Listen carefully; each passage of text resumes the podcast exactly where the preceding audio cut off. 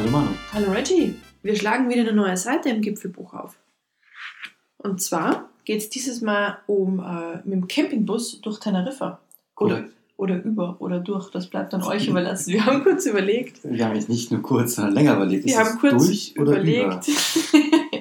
Durch ein Land, aber über eine Insel. Aber über eine Insel, ja. Oder in die Stadt hineinfahren oder wenn man am, am Berg wohnt, in die Stadt runterfahren. wie auch immer. Wir sind mit einem Campingbus unterwegs gewesen Auf einer Insel. auf einer Insel namens das, Teneriffa. das ist schon auf, oder? Ja. Erstmal. Ich glaube, wir sind uns einig. Ja. Durch oder über ist jedem selbst überlassen. Gut, also es geht wieder mal um Campingbusse, weil wir haben jetzt dieses Mal das, das Abenteuer gewagt und waren nicht nur über ein Wochenende unterwegs, sondern eine ganze Woche. Eine ganze Woche, auch im Ausland, also fern der Heimat oder ferner der Das, Heimat. das, das erhöht diesen Abenteuercharakter umso mehr, aber es war immer noch safe, beste EU. Beste EU. Und ähm, dieser Bus war ein etwas älterer Bus, ein California, VW California T4. Müssen, wir, Aus, jetzt- ja, das ist völlig korrekt. müssen wir Werbesendung sagen? Ja, vielleicht. Ist Sagen eh immer Werbesendung? Und 22 Jahre alt, wie viel? 300, Er, 200.000? er, er war sogar noch ein bisschen älter, wenn du rechnest, weil ich habe im Zulassungsschein gesehen, Erstzulassung 1995. Wurscht, der hat 23 Jahre. Wahnsinn. Kilometerstand? Äh, Bis auf den letzten Kilometer genau weiß ich es nicht. Ich weiß nur noch 318.000 Drei- und zerquetschte. Also wirklich schon ein bisschen älter der Bus, aber hatte teilweise Überholungen drin. Also die Lichter sahen zumindest optisch gut aus, haben zwar nicht Ja. geleuchtet, richtig, aber Außer mit LED-Streifen Ja. drin. Dann waren definitiv neu lackiert, ein paar Schlösser waren ausgetauscht. Also er war schon gepflegt. ja. Aber sag uns doch mal, ich weiß es nämlich gar nicht so genau, wie hast du diesen Bus aufgetrieben? Das war eigentlich reiner Zufall, würde ich sagen, weil ich habe auf Airbnb mal geguckt. Auf Airbnb kann man ja nicht nur Zimmer, Apartments, Hotelle buchen, sondern auch Höhlen und so. ne? Ja. Deswegen dachte ich mir, vielleicht gibt es da auch Busse. Guckst da halt mal. Und da gibt es tatsächlich eine Option RVs, also für, ich weiß nicht mehr, wie was es steht, egal, die amerikanische Bezeichnung für ein Wohnmobil, die großen. Und ähm, habe da mal geguckt, was es da so gibt auf den Kanarischen Inseln und bin auf Teneriffa dann tatsächlich fündig geworden, dass es sowas gibt. Und habe dann eben weitergeguckt, weil die Auswahl war jetzt nicht so, nicht so prickelnd. Ähm, bin dann auf ein Portal gestoßen, das heißt Yescapa. Ich weiß nicht, ob ich es richtig ausspreche, wird von Franzosen geführt. Keine Ahnung, also mit Y, also so Yes und Kappa. Und die sind quasi das Airbnb für Busse, Wohnmobile, also alles, mit dem man fahren und drin wohnen kann.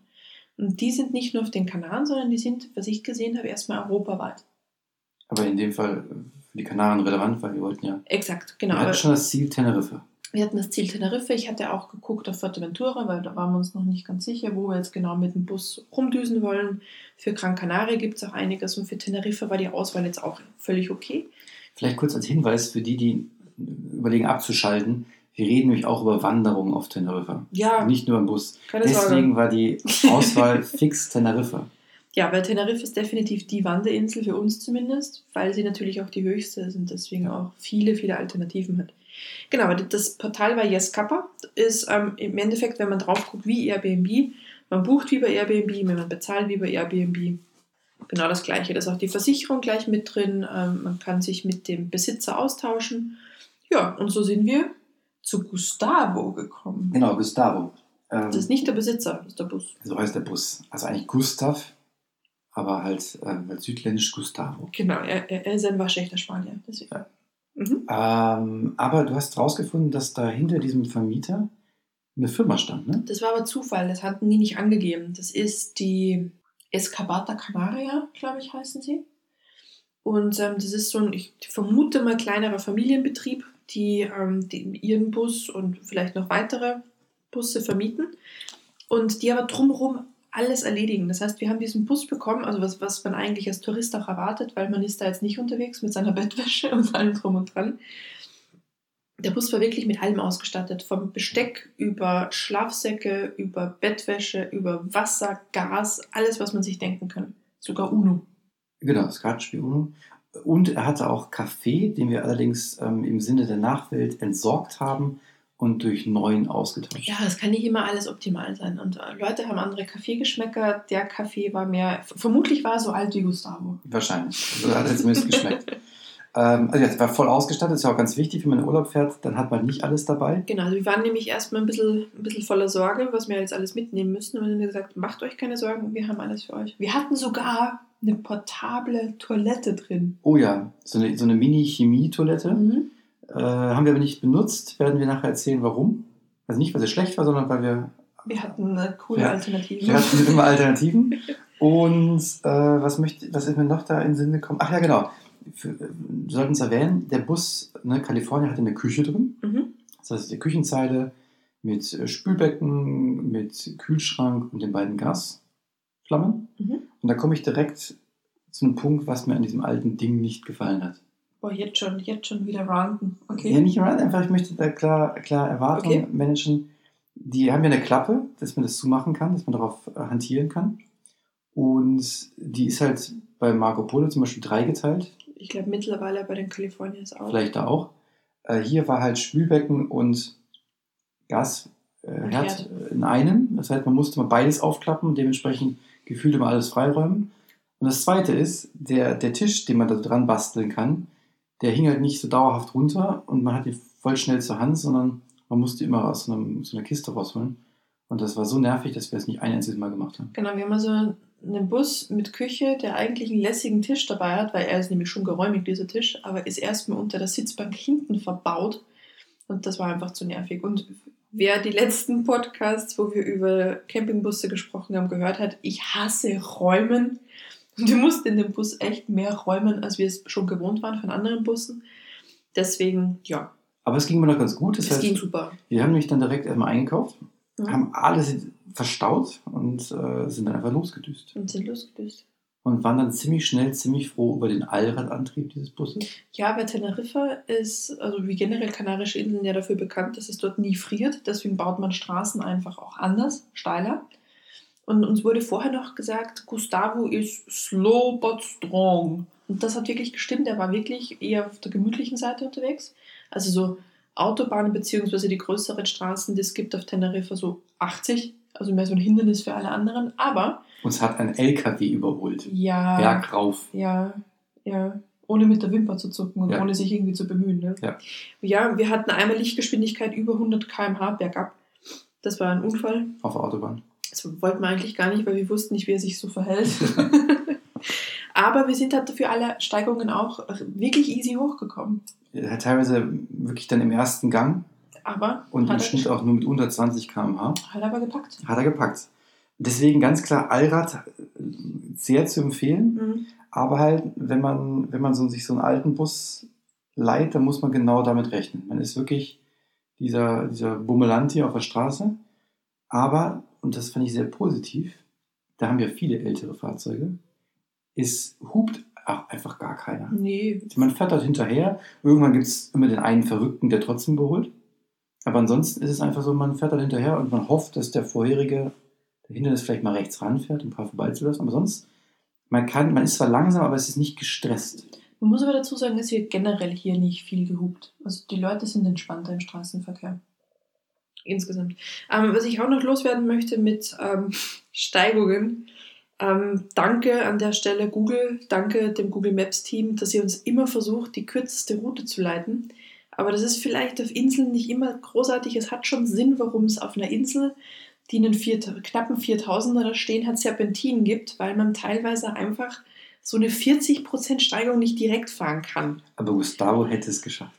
Ja, wir sind da auch mal reingefahren. Also schaut da tatsächlich, wie ihr die Einstellung habt bei eurem Navi. Ähm, Google meint's gut, aber wenn ihr dann gefühlt nahezu senkrecht mit eurem Allradbus auf einer Straße hängt, ist es nur noch mittelgeil, ehrlich. Also hoch ist wirklich kein Problem, aber runter haben wir festgestellt, Rund ist der freie Fall, weil die Bremsen haben halt gegriffen, aber zum Beispiel die Handbremse hat nicht wirklich die den hat das Wagen Gewicht des Busses nicht halten können. korrekt. Und selbst mit Gang drin war das sehr abenteuerlich. Ja, und deswegen, ne, also schaut, wo ihr da hinfahrt. Und alles, was irgendwie Camino heißt, müsst ihr nicht reinfahren, weil das ist meistens nur ein Weg, der unter Umständen noch geteert ist, aber haltet euch an den größeren Straßen. Ja, guter Hinweis. Alter Schwede.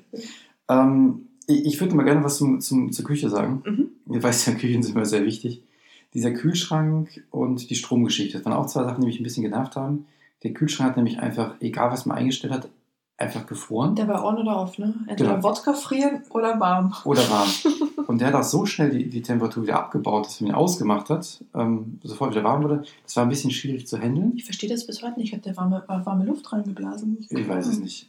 Und wir haben auch nicht ganz verstanden, wie diese Energie diesen, für diesen Kühlschrank, wo die herkam, denn wir hatten Solarzellen auf dem Dach, was Mhm. cool war, Die die Batterie geladen. die Batterie geladen haben. Aber nach dem ersten Tag, da ging es noch, konnten wir über die 12-Volt-Stecker nichts anderes mehr laden wie so ein Telefon. Das heißt, wir haben ab dem zweiten Tag quasi außer Kühlschrankenergie nichts mehr gehabt und haben uns ein bisschen wie Mark Watney bei der Marsianer gefühlt. Okay, ich muss jetzt diese Powerbank auf vier Tage verteilen, um dann auch das und das machen zu können und so weiter. Genau, wir sind dann auch teilweise ähm, eingekehrt und waren äh, Stromnomaden. Strom, ja, ein Schwimmbad. In einem Schwimmbad im Café-Bereich haben wir gesessen und haben die, die Telefone geladen, um unsere Bordkarte für den nächsten, den Check-in für den nächsten Flug zum Beispiel machen Genau, zu und danach waren wir völlig überkoffiniert, weil wir so viel Kaffee saufen mussten, damit es noch okay ist, dass Ja. wir da sitzen bleiben. Also das war auch schon ein bisschen nervig, muss ich sagen. Deswegen auch dazu, ich hatte zwei Powerbanks dabei, hat nicht gereicht. Ich hatte auch noch eine dabei. Also man merkt dann plötzlich, dass man sagt, nee, das Telefon, ich brauch's gerade nicht, ich mach's im Flugmodus. Nee, ich schalte aus. Ich schalte es lieber aus. Und dann überlegt man sich mal an, wie oft, wann muss ich da anschalten? Ist das Anschalten mehr Verbrauch, als wenn ich es jetzt kurz im und so weiter. Ich habe mich wirklich, ich habe mich wie auf dem Mars ähm, Mark Watney gefühlt. Aber wir hatten noch keine Kartoffeln dabei. Also war noch okay. Genau, das, das war ist auch danach bei so einem älteren Bus. Wir haben es einfach nicht kapiert, wie es funktioniert. Vielleicht ist aber wirklich auch was kaputt gegangen. Es gab so einen Sicherungsblock, die waren wohl okay eingestellt. Naja, das eigentlich zum Bus. Ah, das vielleicht noch. Also es liegt vermutlich auf der Hand, wenn wir sagen, Erstzulassung 1995. Damals gab es zwar bei amerikanischen Autos natürlich schon Servolenkung. VW hatte noch keine.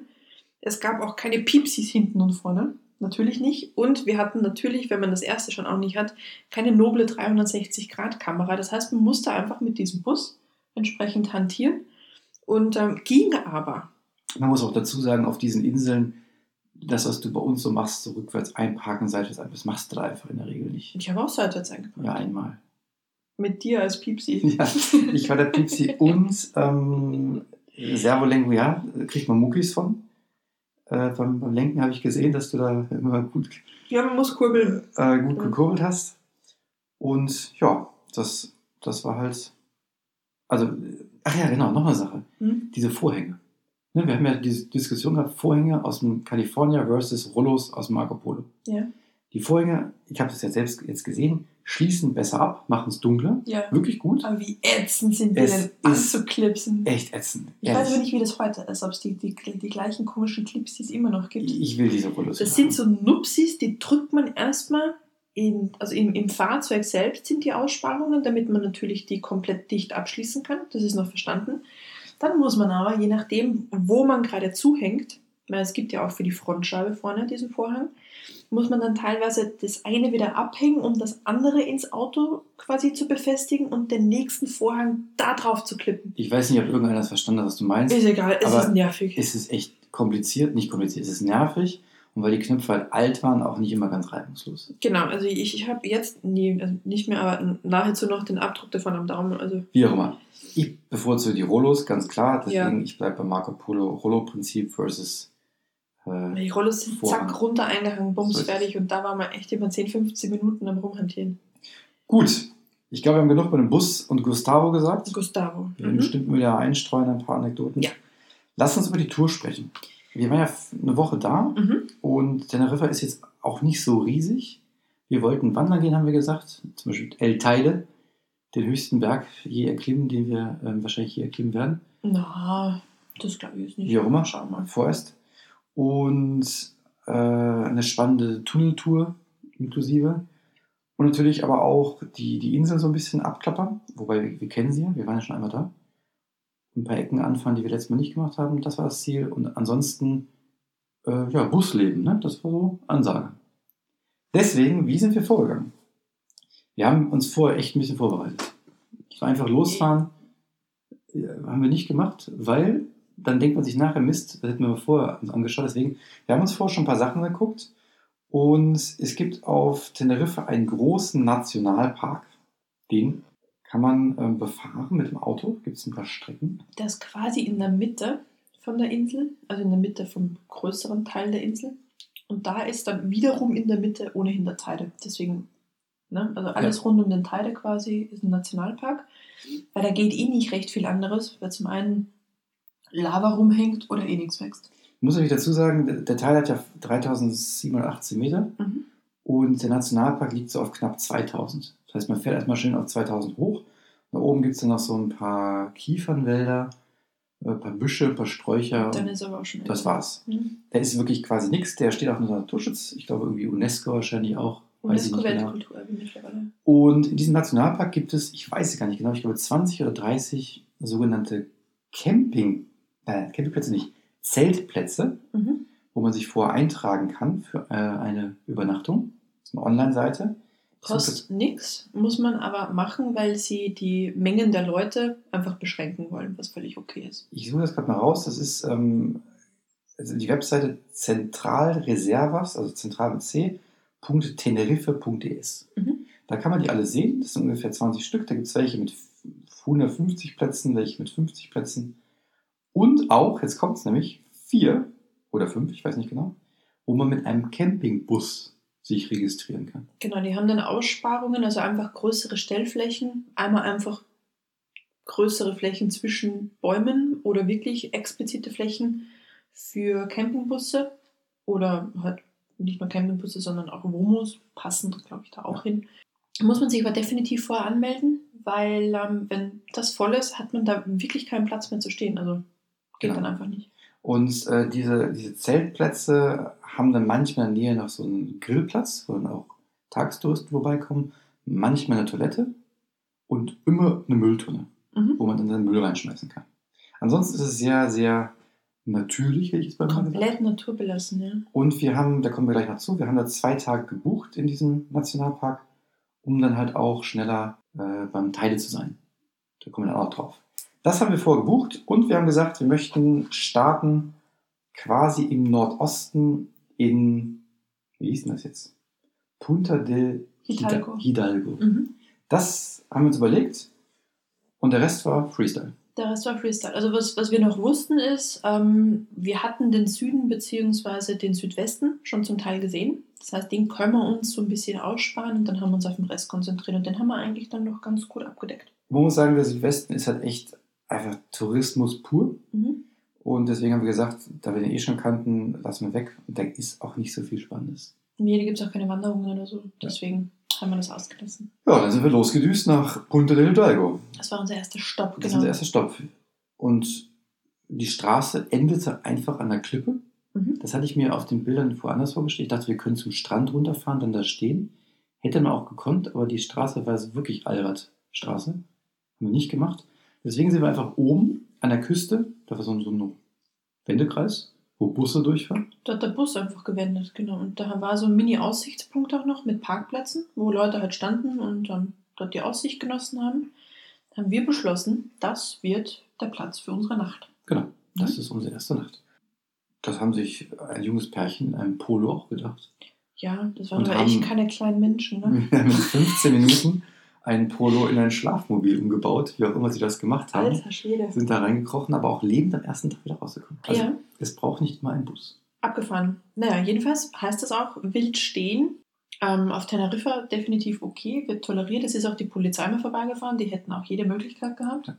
dass sie uns da verscheuchen, haben sie aber nicht. Man muss nicht dazu sagen, Wildcampen ist in Teneriffa nicht erlaubt. Mhm, campen, genau. Das ist aber im Bus vermutlich anders. Hätten wir uns vielleicht gedacht. Was wir aber auch gemacht haben, ist, wir haben uns da hingestellt, haben sofort das Dach aufgemacht, damit es auch klar ist, was wir da vorhaben.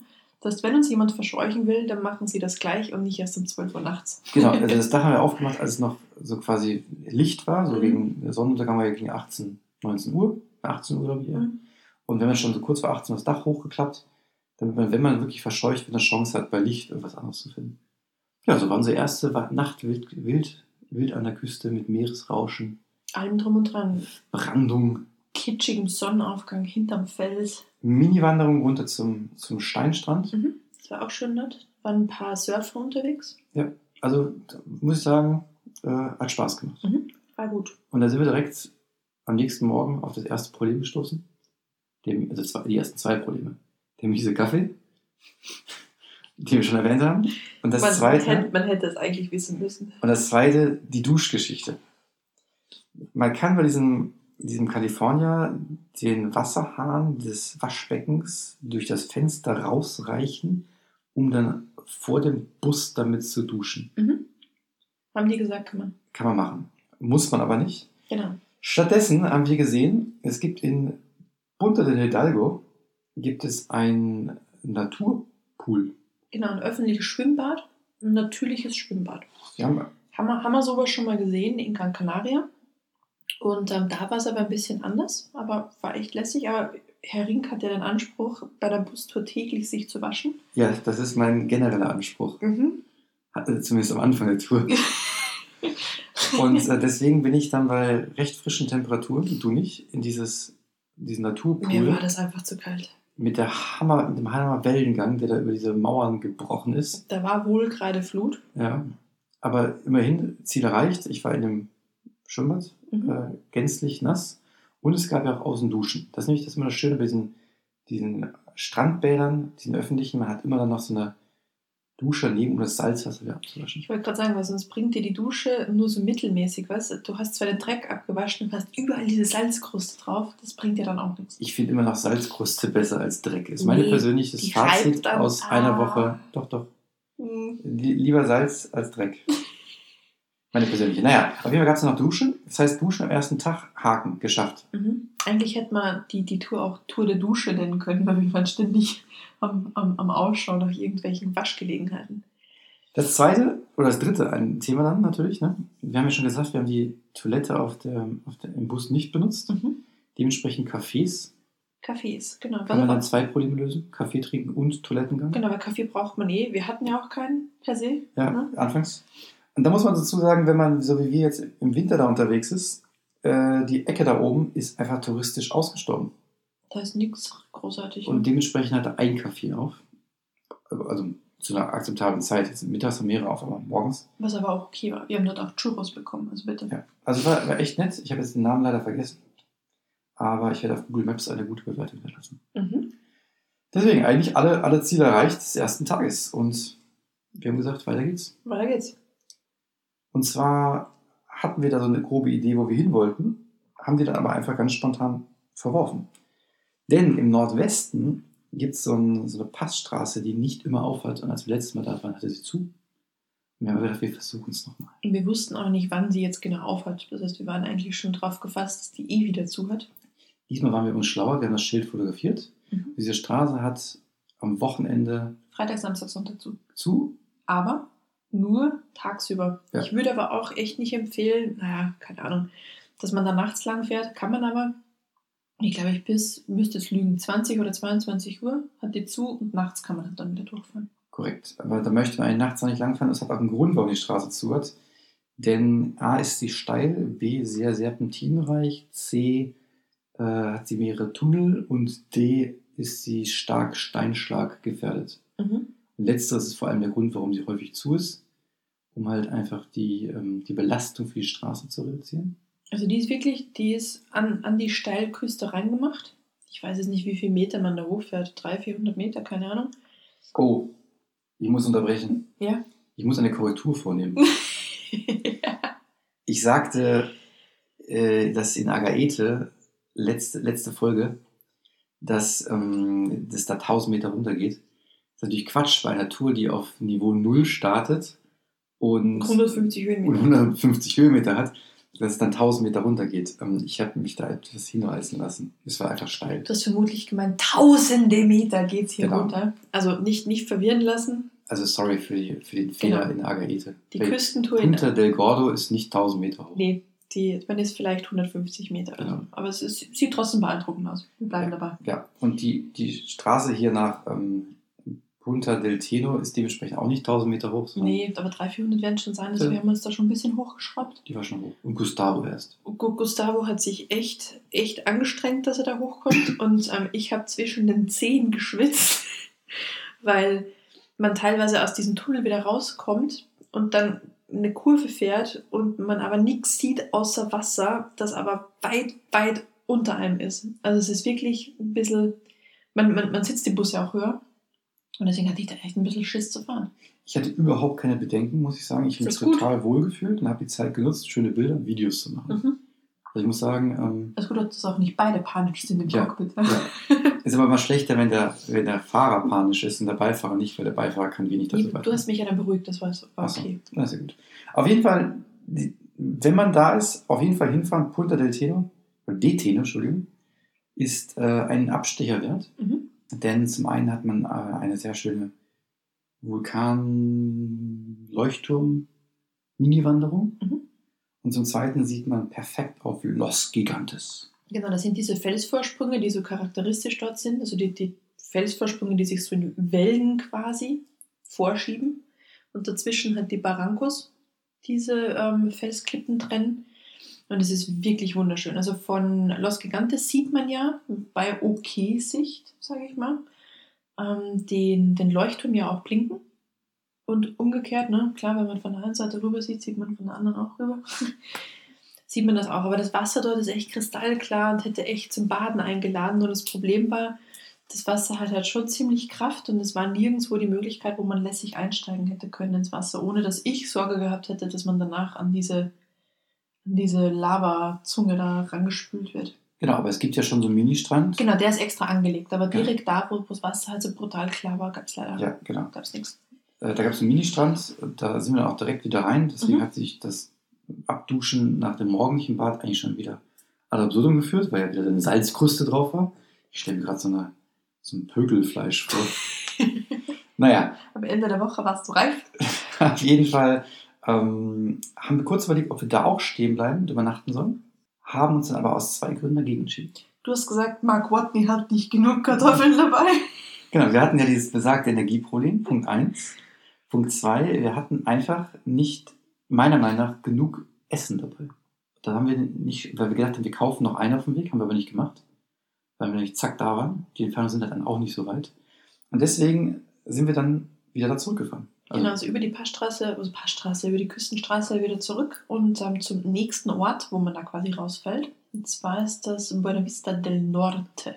Da waren wir schon mal Mhm. im Herbst letzten Jahres.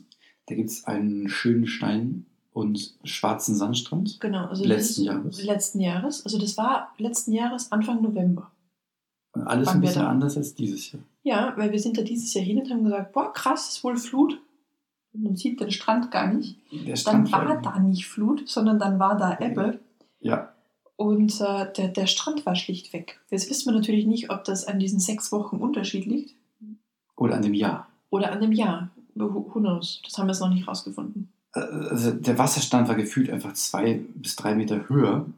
Deswegen, ne, hier Mhm. Klimawandel in Teneriffa kann man ihn sehen. Fake News. Fa- Fake News, ja. Vielleicht liegt es auch generell dran, dass mal ein Jahr dort Sand ist und mal nicht, weil ein Gui-Gui-Strand. Ist ja auch, ne, mal, Mhm. ne, je nach Jahreszeit. Aber dieser, dieser ehemals bevölkerte Strand war halt nicht mehr ganz so bevölkert. Vielleicht auch wegen der Temperatur. Also war immer noch warm, aber nicht, nicht mehr so heiß. Aber hat sehr, sehr viele Parkplätze, wo man wunderschön stehen bleiben kann, um zum Beispiel Nacht zu verbringen. Mhm. Das haben wir dann gemacht. Haben wir gemacht. Da gibt es nämlich unter anderem ein Fischrestaurant. Wir hatten immer noch das Essensproblem. Und jetzt kommt's. Ein Schwimmbad. Ein öffentliches Bad. Ein öffentliches Schwimmbad. Mit Strom für die Mhm. Mark Watneys dieser Welt. Genau. Die wieder ihre Powerbanks abladen konnten. Und eine Dusche. Für echtes Duschen. Mhm. Mit Shampoo. Das heißt- Alles mit also wirklich fließendem Wasser. Und man muss dazu sagen, wir, als er uns der, der Bademeister darauf hinwies, beim Eintritt, das kostet nämlich Geld, beim Eintritt, äh, dass wir, ob wir eine Badekappe hätten zum Baden, und wir gesagt haben, wir möchten nicht baden, wir möchten nur duschen, hat er uns dann, darf man sagen? Darf man sagen, er hat uns unser Geld wieder zurückgegeben und hat dann so Genau, gemacht. Also total lieb. Also wir konnten da duschen. wirklich nett. Ja, also dort, dort ist aber wirklich so ein 25 Meter Becken drin. Also man zahlt da wirklich eigentlich fürs Schwimmbad. Ja. Ähm, das wir nicht genutzt haben, da war auch, also so ri- richtig abgefahren, ähm, Aqua-Aerobic gerade Ja, im ja. Gange. Mit, äh, mit den Best of Charts äh, aus den 90ern und 2000er, würde ich sagen. Also äh, wirklich unterhaltsam. Und im, im Becken waren so die mit 50er. Also da, da wird für die Gesundheit schon was gemacht. Spannend, ja, wirklich spannend, ja. Mhm. Und ähm, wir haben, an, genau, es gab natürlich auch eine Toilette da, ne? jetzt wieder der Hinweis, warum haben wir die Bustoilette nicht gebraucht, zack, wieder erledigt. Und wir haben, glaube ich, den nicht bezahlten Eintritt mit, äh, ich sag mal, Kaffee aus dem Automaten während des Stromladens refinanziert. Ich glaube schon, ja. Minimum, weil wir mussten da halt eine Zeit lang sitzen, weil Laden dauert halt mal. Ja, also kann man auf jeden Fall empfehlen. Buena Vista del Norte, äh, tolle Sache. Dort gibt es auch noch was Spannendes. Also das, die, die haben einen ewig langen Parkplatz, wo man halt links und rechts stehen kann. Und dann auch so eine Schleife, wo man wenden kann. Und dort hinten am Ende ist ja dann das Schwimmbad plus eben das Restaurant. Und was wir dann auch gesehen haben, ist, da gehen natürlich, dachten wir, aufgrund der Küste relativ viele Leute spazieren, äh, mit Hunden und so weiter auch. Und dann haben wir die Leute wiederkommen sehen. Und wiederkommen sehen. Und wiederkommen sehen. Und dann haben wir bemerkt, dass die ihre Runden da drehen. Das ist wie so, Walking. ja, so Runden walken. Ja, genau, die haben Walking betrieben. Mhm. Ja. Sehr spannend. Das war die zweite Nacht. Mhm. Und ähm, die dritte Nacht hatten wir schon fix vorbereitet äh, im, in der Buchum, im Nationalpark. Und da muss ich jetzt mal kurz raussuchen. Ich glaube, La Caldera war das. Genau, genau so hat es geheißen. Der Name ist deswegen wichtig, weil Leute werden sagen nach der Erzählung, da muss ich unbedingt hin. Und andere werden sagen, da möchte ich auf keinen Fall hin. Ja, also wie wir ja vorhin schon gesagt haben, die Plätze dort im Naturschutzgebiet sind sehr naturbelassen. So wie ich mir einen Campingplatz vorstelle, beziehungsweise einen naturbelassenen Campingplatz, wenn mir es jemand erzählt, ist was anderes, was wir da vorgefunden haben, weil wir sind quasi in den Wald reingefahren und dann auch im Wald mittendrin stehen geblieben. Und alles, was wir da gesehen haben, war ein vermeintlich verlassenes weißes Zelt, das aussah, weil du es gesagt hast, auf den Fotos war das auch schon drauf, als hätte das irgendjemand hat mal zurückgelassen und es steht immer noch da. Kein Als- Witz. als- als Google- Mahnmal. Wenn man jetzt auf Google Maps sich diesen Platz anguckt, dann A, hätte man wissen können, wie es da ein bisschen aussieht. B, ist da dieses Zelt. Genau das gleiche Zelt. Genau, und deswegen, ne, da war keiner mehr, seitdem halt die Leute da verschwunden sind und ihr Zelt zurückgelassen haben. Und es waren ähm, Steinkreise dort, die natürlich zum Sitzen und Lagerfeuer machen waren, völlig klar. Ne? Aber, aber hm, hat auch schon so ein bisschen wie eine Opferstelle ausgesehen. Also man muss sich wirklich vorstellen, also Assoziationen zu Blair Witch Project Oh, kommen ja. hoch. Ähm, das ist dieser klassische Nadelwald, wo man dann im Dunkeln mit der Taschenlampe diesen Lichtkegel rumwandern sieht, vielleicht noch irgendwo Kinderstimmen hört. Und wir waren dann auch noch so Mini-Wandern und haben uns äh, den, den Wald bzw. den Weg hoch angeguckt und sind dann auch bei so einem Dreiergrab vorbeigekommen. Genau, Grabsteine standen da auch. Ja, Es war wirklich ein bisschen ähm, creepy. creepy und hat das Ganze so in einen leichten, ohnehin schon Abenteuer-Touch-Flair Genau, also gehüllt. Und da war auch sonst wirklich niemand, bis auf dieses Zelt. Was wir aber dann Gott sei Dank später, ein paar Stunden später, auflösen konnten, da sind dann wirklich Menschen gekommen.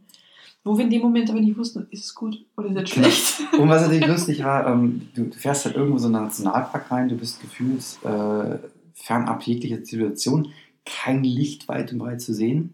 Dann hörst du diese Leute zu ihrem Zelt kommen, im Dunkeln schon, und sind natürlich Deutsche. sind natürlich Du Deutsche. kannst, egal wo du hinfährst, die Deutschen sind schon da. Ja. Da haben wir dann noch eine Geschichte dazu, aber es ist echt, es ist wirklich verrückt. Ja. Gut. Auf jeden Fall, das war, äh, das war La Caldera. Und der, der, der Vorteil dabei ist, es gibt eine riesen ähm, Stück entfernt, so 10, 15 Minuten Gehweg, eine riesen Barbecue-Stelle, die auch aussieht wie so eine Opferstätte. Aber ernsthaft, ne? Aber ernsthaft? Das heißt, da ist wahrscheinlich im Sommer wirklich viel los. Mhm. Also Man liest auch super Bewertungen auf Google Maps dafür. ganz, ganz, ganz weiträumig. Also in der Mitte, das ist eigentlich ein Krater, ne? Ja, eigentlich ist ein Krater, genau. Ähm, da ist in der Mitte ist so ein Kinderspielplatz. Dann ähm, ist ein Für die Kinderstimmen. Für- Äh, ist für- der Kreis schließt sich. für die Kinderstimmen, ja. Dann ist noch eine relativ weite Fläche, wo halt dann, ähm, wo man sich halt so aufhalten kann. Und dann an so kreisförmig, weil äh, vermutlich hat man diesen Kraterkreis irgendwie bei der Planung unbedingt einbringen wollen, gibt es halt immer wieder so Stellen mit drei, vier, fünf ähm, Grillplätzen. Ja. Gemauert. Echt lässig. Und dahinter geht es halt so den, den Kraterhügel so ein bisschen hoch, ein paar Meter. Und da sind überall ringsum in Kiefern drin ähm, so Tische, Sesseln, wo man halt dann, also Tische und Bänke, wo man halt dann sitzen kann. Was war auch gut daran, dass wir waren ja schon fast auf Und ein Klohaus. und Klar, das war aber zu Tag. Mhm. Wir waren ja schon fast auf 1200 äh, oder bis 2000 Meter, ich weiß gar nicht mehr genau. Man konnte sich also schon so ein bisschen akklimatisieren, denn am nächsten Tag stand ja der Teil an. Und da möchte ich jetzt vielleicht kurz eine Überleitung von dem Campingteil auf den Wanderteil machen. Der Teile. Unser Ziel für Teneriffa. 3718 Meter. Da wollten wir hoch. Da wollten wir hoch. Und wir sind deswegen ins Naturschutzgebiet vorher schon gefahren, weil wir eine sehr kurze Anreise wollten, damit wir auch früh im Gebiet sind und auch äh, keine Zeitprobleme haben, weil die letzte Bahn fährt um vier oder fünf, das wusste man da noch nicht, deswegen zeitig im Gebiet sein. Da möchte ich kurz noch eins einbringen.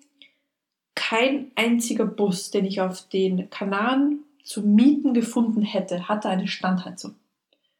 Und wir haben uns noch gedacht, wozu brauchst du eine Standheizung auf einer Insel, wo die Temperaturen im Winter nicht unter 15 Grad fallen? So, hier der Denkfehler. Auf Meerlevel. Wir waren aber jetzt schon fast auf 2000 Meter und es hatte ernsthaft nachts 5 Grad. Fünfeinhalb. Du bist, Fünfeinhalb. du Ich, bist maßlos am Übertreiben. fünfeinhalb Grad. Ich habe mit Wollmütze geschlafen, mit drei Schichten Shirts und Jacken, äh, weil wir Schlafsäcke hatten, die den Optimalbereich bei 20 Grad hatten. Also, ne? Das, das Gute ist dabei, Äh. der, der Teile hat halt je nach Jahreszeit, also im Winter und auch wenn er hoch ist, ähm, manchmal oben echt kühle Temperaturen. Wir hatten also alles dabei. Die, die Vollausstattung für eine Winterwanderung inklusive Skiunterwäsche. Es waren auch nur 5 Grad, glaube ich, oder, oder 3 Grad für oben vorhergesagt. Das heißt, wir waren wirklich bestens ausgestattet für den Teile. Ja. Dass wir das dann in der Nacht zum Schlafen gebraucht haben, war etwas überraschend. Aber wir hatten alles dabei. Aber ne, Empfehlung hier, Winterausrüstung auch im Sommer mitnehmen. Nicht nur für die Teile, es könnte kalt werden oben im Nationalpark. Mhm. Das stimmt, es war wirklich lausig, es war atemseekalt. Ja, also wirklich kalt. Ja, der Teile. Genau. Warum, warum wollten wir früh anreisen? Und zwar, wir sind ja im Winter, die Sonne geht um, um knapp 8 Uhr auf und geht um knapp, ich glaube, 6 Uhr unter. Mhm. Wir wollten uns die Option offen behalten, mit der Bahn runterfahren zu können, so die Knie schonend. Und deswegen wollten wir früh da sein. Und dann sind wir mit Sonnenaufgang wirklich, zack, die Vorsonnenaufgang fast, aus, aus, aus Blair Witch Project rausgefahren. Die, die 30 Minuten, 40 Minuten zum, zum Teile-Einstiegspunkt rüber, um was festzustellen? Das ist alles belegt. Der Parkplatz boomvoll. Alter Schwede, die Leute sind echt früh unterwegs. Naja, wir sind dann noch ein Stück weiter gefahren und haben dort eben dann gesehen, okay, da kann man auch noch parken, muss aber dann zurücklatschen und die Straße, die dort reingelegt ist, in diese Ca- Ca- Cañada Blanca oder wie auch immer heißt. Kanadas. Can, can, Cañadas Cañadas, Blancas. so. So irgendwie, keine Ahnung. Also diese Ebene. Äh, dort, dort ist auch nichts vorgesehen für einen extra Radweg, Fußweg, nichts. Also da gibt es wirklich diese Straße. Die Straße in der Mitte eine gestrichelte Linie, die nur anzeigt, dass da die Mitte ist. Die Straße variiert auch in der Breite und ähm, da muss man halt dann von einem Parkplatz zurückgehen zum nächsten, was ein bisschen gefährlich sein könnte. Also wir haben unsere Wanderstöcke bei Kurven immer wieder rausgestreckt, damit eventuell Autofahrer, die da kommen, sehen, dass wir da sind. Zu Recht. Zu Recht, ja, weil die sind wirklich teilweise in die Kurven geballert. Also das ist ein bisschen unangenehm, aber geht schon, ja. Genau. Musste ja auch. Für, für alle, die diese Wanderung nachgehen möchten, ne, jetzt kommen wir wieder zu roter Wanderführer, Teneriffa. Genau, Roter, ihr habt an der Stelle bei Teneriffa alles, was ihr bei, bei Gran Canaria falsch gemacht habt, bei Teneriffa mehr als richtig gemacht. Genau, wenn ich noch bei Gran Canaria gesagt habe, immer diese kleinen Kacktouren mit den 5 Kilometern und 300 Höhenmeter. Der Teneriffa-Wanderführer ist voll mit 1000 und mehr Höhenmeter-Touren Ja, und richtig krassen Touren. Ein absolut geniales Buch. Ähm, Ich würde am liebsten das halbe Buch durchwandern. Unter anderem aber halt die Tour 78 Pico del Teide. Das ist wirklich äh, vom, ne, wie wir gerade beschrieben haben, vom Montagna Blanca da hoch bis auf die Spitze des Teiles. Wenn, jetzt kommt's, das große Wenn, man vorher sich eine Genehmigung besorgt hat. genau. Man braucht so ein Permit, das braucht man unbedingt. Und ähm, also quasi einfach nur eine Berechtigung, die man sich holt, damit man die letzten 200 Höhenmeter gehen darf, weil die sind ähm, streng reglementiert, damit der Teil sich, also generell nicht so viele Leute hochgehen und ähm, das Terrain nicht so abgenutzt wird. Und die sind dann echt hart beim Kontrollieren. Ja, man, also das sieht folgendermaßen aus. Äh, man muss den Tag auswählen und einen Stundenslot. Genau. Zwei Stundenslots hat man maximal. Und 13 bis 15 Uhr heißt, man darf von 13 bis 15 Uhr auf diesem Weg sein. Kommt man zu spät, darf man nicht hoch. Mhm. Ist die Zeit abgelaufen, muss man runter. Die sind wirklich strikt. Und das muss man teilweise wirklich Monate im Voraus buchen. Wir haben zwei oder drei Monate vorher Ich gebucht glaube, das ist im September oder so. und haben schon nicht mehr den Tag bekommen, den Ja. wir wollten. Deswegen sind wir auf einen anderen Tag ausgewichen. Und wir sind ja gerade zu einer Zeit gefahren, wo nicht viel los war. Ich habe auch schon mal erlebt, dass es fünf Monate vor dem letzten Mal, nämlich kamen wir nicht hoch, Hm. fünf Monate vorher schon weg war. Ähm, und das gibt's, da gibt es eine Webseite zu, reservasparknationales.es, ist ein bisschen deutscher ausgesprochen, oder einfach Google nach Teileaufstieg, ähm, Pico der Teilegenehmigung. Die braucht man, um auf die absolute Spitze hochzukommen. Genau, die kostet nichts, aber man braucht unbedingt dieses Permit und habt einen Ausweis dabei. Genau, wenn man so schlau ist wie ich, da seinen, bei der Anmeldung seinen Reisepass einzutragen, dann sollte man auch seinen Reisepass mitnehmen und nicht nur den Perso. Genau, also wirklich dieses Dokument mitnehmen, das ihr beim Permit habt. Die kontrollieren das sehr, sehr genau. Die holen auch Leute da wieder runter. Das, genau, das, aber halt, wenn man das alles erledigt hat, dann steht dem Teil der Aufstieg nichts mehr im Weg, wenn man die 1400 Höhenmeter und 10 Kilometer Aufstieg äh, schafft. Klingt das nicht so krass, ne? Eigentlich. So Aber- 1400 Höhenmeter auf 10 Kilometer. Aber wir sind, also, wir sind schon heftige Touren gegangen, aber man ist halt einfach auf einer ganz anderen Höhe.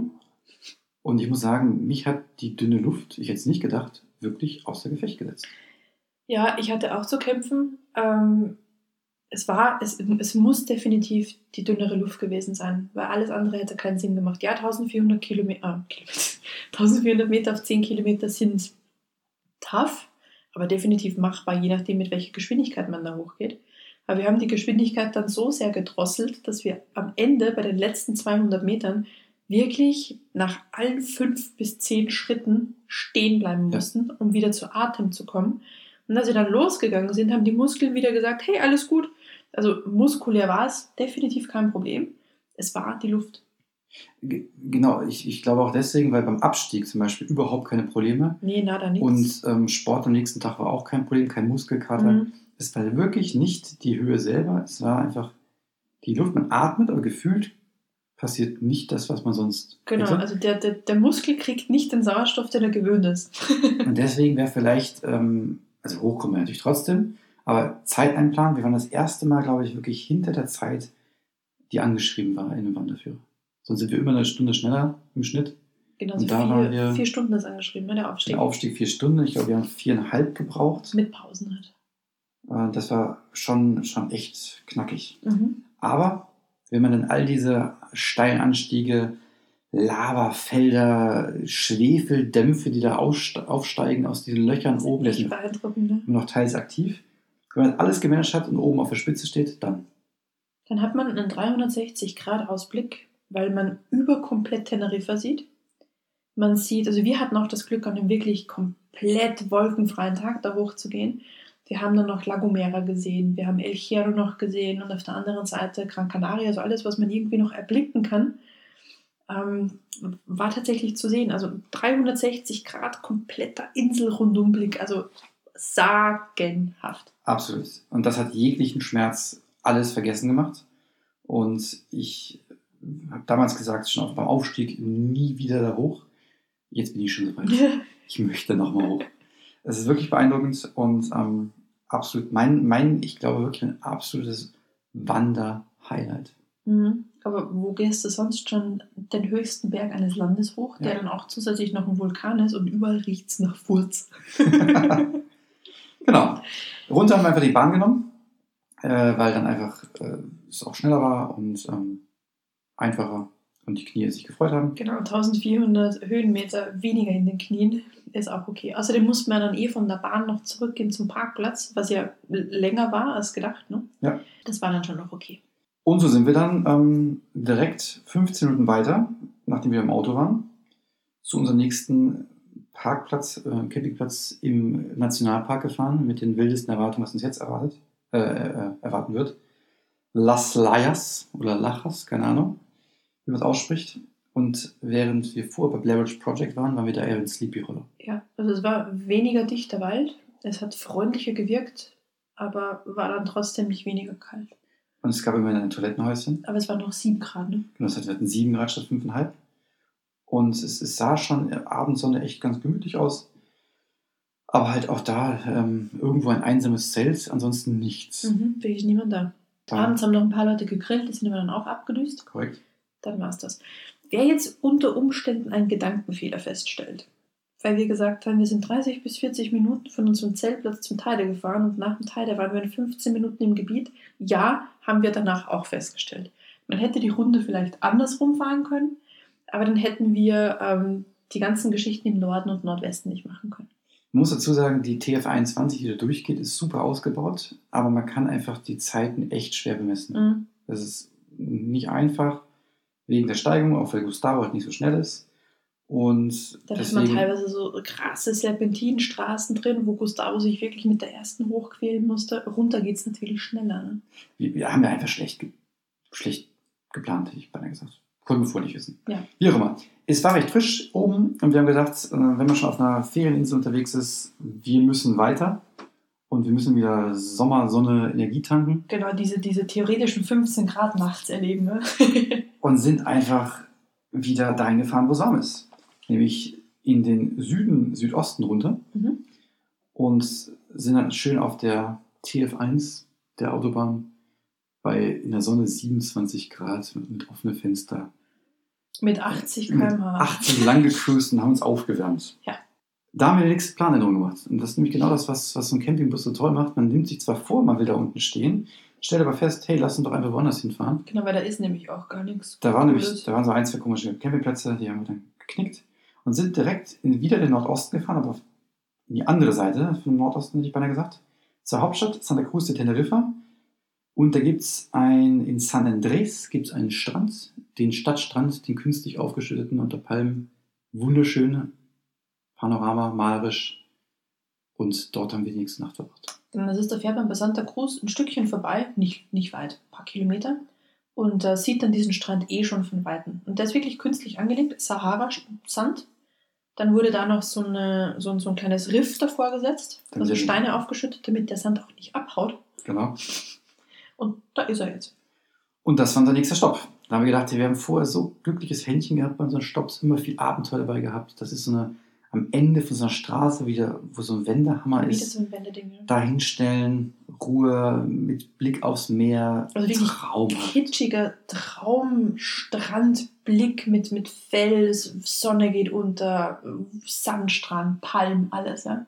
Wir haben gesagt, das ist der Platz. Das ist der Platz. Das war auch unsere letzte Nacht und ähm, Gedankenfehler war Freitagabend. Es ist Freitagabend und man müsste es eigentlich schon wissen, ne? Haben wir hier in Las Palmas auch schon erlebt. Freitagabend ist einfach, da fallen alle Hemmungen. Und auf einem Fleck, wo quasi sonst niemand ist, wer fährt dahin? Die ganze Jugend von Santa Cruz beziehungsweise von San André. Jedenfalls war da Action los bis, ich habe gar nicht mehr auf die Uhr geguckt, ich bin mittendrin dann eh schon eingeschlafen. Da sind die äh, Pseudo-GTIs von San André unterwegs. Äh, es werden kleine Rennen ausgeführt. Ähm, Musik natürlich, viel Musik, Liebespaare treffen sich. das volle Programm. Alles. Das war einfach, ähm, naja, Epic Fail, aber andererseits äh, Wir hatten, ein weiteres Abenteuer. das war wie, wie, wie Radio, weil wir ha- hatten ja alles zugehangen, ne, damit wir zumindest nicht das Licht haben von den Autos, die vorbeifahren. Aber es war wie, wie Radio mit abwechslungsreichem Programm. Das war echt alles drin. Und ähm, dementsprechend, ne, wenn man irgendwo stehen bleibt, es kann noch so cool ausschauen, aber man sollte halt auch den Wochentag berücksichtigen. Und vor allem, wenn man am Ende einer Straße in einem Wendehammer steht, wo man auf der Straße selber nicht wenden kann, ist natürlich klar, dass alle, die hinfahren, sofort wieder Die zurückfahren. fahren alle durch. Oder sie bleiben neben dir stehen, machen die Musik an, zischen sich ein paar Bier auf und haben da Spaß. Was völlig okay ist, aber Genau, das muss, wir man, hätten vermutlich woanders stehen sollen. das muss man einfach bedenken, das haben wir nicht. Aber natürlich das Schöne ist, ähm, am Strand selber, auch da wieder, es gab Duschen, es gab Toilettenhäuschen. Was will man mehr? Aus dem Gesichtspunkt ein super Stopp. Genau, nächsten Tag morgens war es ja trotzdem fein. Man hat gleich einen Sonnenaufgang da genau. am warmen Strand. Also war, war schon okay.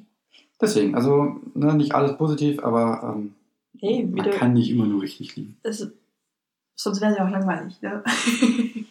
Vielleicht auch in Anbetracht der Zeit, weil wir heute viel, viel mehr reden als Wir sonst. quatschen voll über die Zeit. Vielleicht noch eine, eine Wanderung, die ich erwähnen möchte. Einfach, weil wir schon von Abenteuer reden.